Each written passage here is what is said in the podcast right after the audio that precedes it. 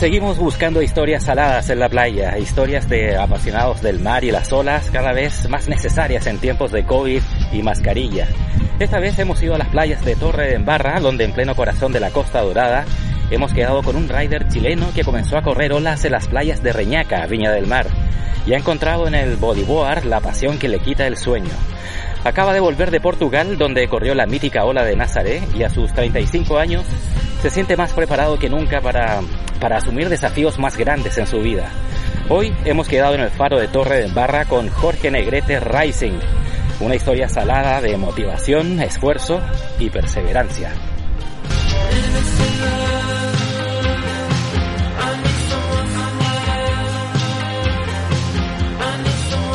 Jorge Negrete, bienvenido a la playa. Encantado de conocerte, gracias por venir Jorge. Igualmente. Eh, ¿Dónde y cuándo empieza tu, tu pasión por el mar? En Chile. Tú eres de Viña del Mar, ¿no? Sí, soy de ahí, de Chile, de la parte de Viña del Mar. Eh, mi pasión empieza cuando era pequeño, eh, a los 7 años. La, la típica historia del surfer que, le, le regalan una, una, un- una tabla y empieza a surfear de pequeñito. En este caso, en este caso no fue así. ¿No fue así? Yo miraba como la gente surfeaba y me dejaron una tabla. Me la dejaron y fue conexión inmediatamente. Amor a primera vista. La fuerza del mar, todo, ¿sabes? Y Había más cultura surfera en Chile que, en Chile que lo que ves aquí. totalmente ¿Sí? cultura surfera, cultura del mar, sobre todo cultura del mar. Surf, bodyboard, pesca marina, de todo. Pero en Chile, a diferencia de, de aquí, de España, eh, es visto con más o es más practicado por gente que de, de mejor poder adquisitivo, ¿no? En esos tiempos, Pijos, digámoslo. en, esos tiempos, por ejemplo, en los años 90, Ujú. tener una tabla de bodyboard no era, no era tan fácil, no la tenía cualquiera. Entonces una tabla que costaba un sueldo de una persona no la podía tener yo, ¿sabes? Entonces no todos practicaban el bodyboard, el surf, entonces era más difícil. Y empiezas con siete añitos a, a coger tu, primer, tu No, primera tabla. pri- primero estuve un par de un par de horas, me la dejaron, la tuve que devolver y ahí pasaron a lo mejor hasta los 14, pasaron 7 Ah. años más, que fue cuando ya me pude comprar mi tabla. ¿Y siempre fue bodyboard? ¿Nunca te interesaste por el surf, por ejemplo? No sé si has visto eh, a un programa que se hace aquí del... eh, la Resistencia, donde Broncano se burlaba de los body surfers. ah, sí, sí, sí. sí, le decían que son eh, surfers en, claro. en pequeñito, como que no, no llegaron. ¿Qué, qué opinión te merece eso? Eh, que no hay que desprestigiar nunca el deporte, en ninguno, ¿sabes? Siempre hay que mirar a todo por igual, porque todo tiene su lado bonito. Entonces, para mí, lo bonito del surf, del bodyboard, del windsurf, del paddle surf, del skimboard, al final la cosa es disfrutar deslizando a través de una ola y sintiendo la fuerza del mar. Y lo tuyo siempre fue el bodyboard. Lo mío siempre fue el, el bodyboard, no sé. Eh, fue el amor a primera vista con la tabla. ¿sabes? Y la sensación de ir tumbado, de ir tumbado y buscar olas huecas, en este caso. Y Y después llegas a España, ¿qué te encuentras aquí? me encuentro un mar plano. Un mar plano Completamente diferente al del Pacífico. completamente diferente. No hay fuerza, no hay mareas. Me había deprimido. Ah, sí. Me, me deprimí, la primera vez que llegué aquí me deprimí. Y dije, voy a tener que hacer otra cosa, seguir con la música, con mis cosas. Porque tú estudiaste ingeniería en sonido, te dedicas aquí en España como soldador. Ah, eh, cuando estaba en Chile Ajá. tenía una vida de músico. Y cuando llegué aquí a, a España tuve que eh, actualizarme, por así decirlo. Y me fui actualizando y buscando muchas opciones, ¿sabes? Entonces, cuando, cuando llegué, por ejemplo, aquí, vi el mar plano, voy caminando hacia la playa y de repente veo que hay olas. Y no me lo podía creer. Dije, ¿cómo puede ser? Cuando ya había visto dos semanas seguidas que el mar estaba plano. Y había justo cuando voy caminando hacia la playa, veo en un contenedor una tabla de bodyboard del Decathlon. Pero esto es como un sueño, ¿eh? Sí, sí, fue como. Yo Como tenía, la- película. tenía las aletas que me la había traído de Chile, el traje, y volví corriendo, y aún la tabla estaba ahí en el, en el contenedor. Dije, guau, me voy a tirar al agua, pero vamos ya. Entré al agua, aquí en- en Altafulla, me acuerdo. Ujú. Había no la. para divertirse. Me sentí como un niño. Fue increíble, ¿sabes?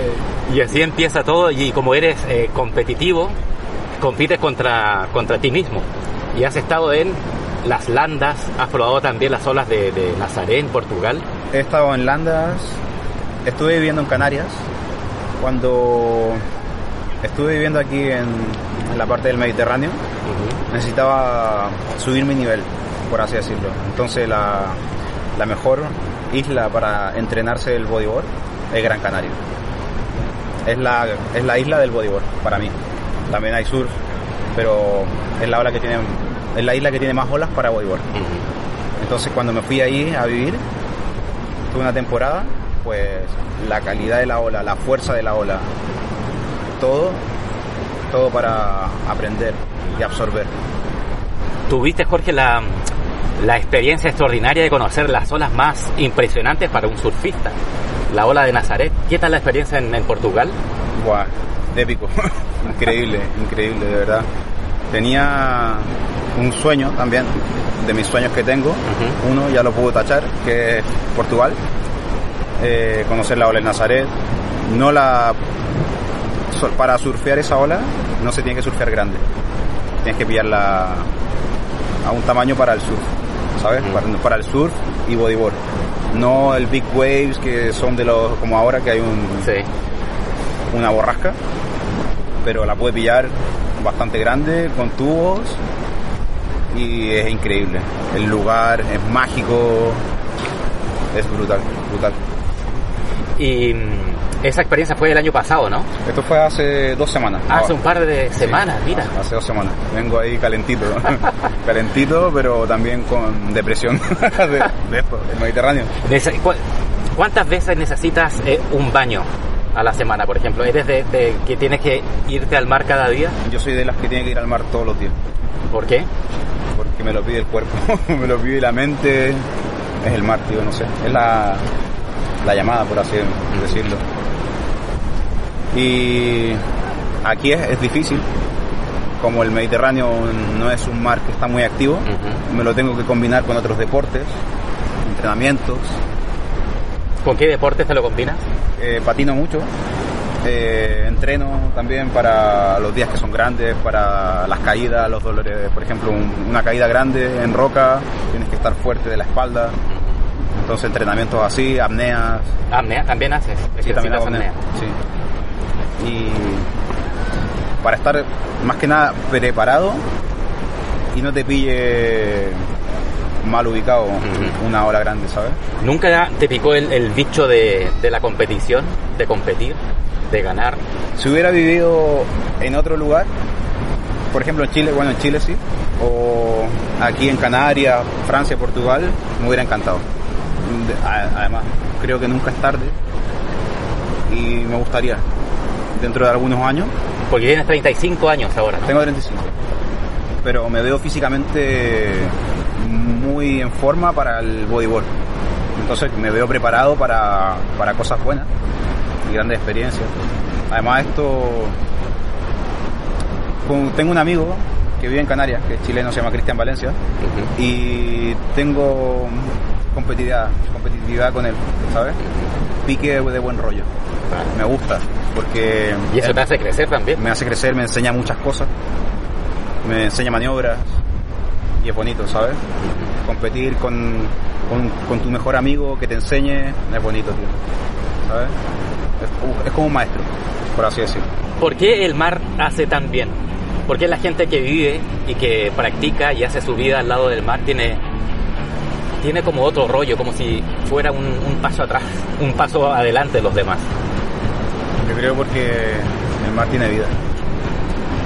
Entonces, no sé, una conexión, una atracción, el mar, no sé, explicación. Yo creo que la gente que vive en el mar y entra en él, es entrar en otro mundo, ¿sabes?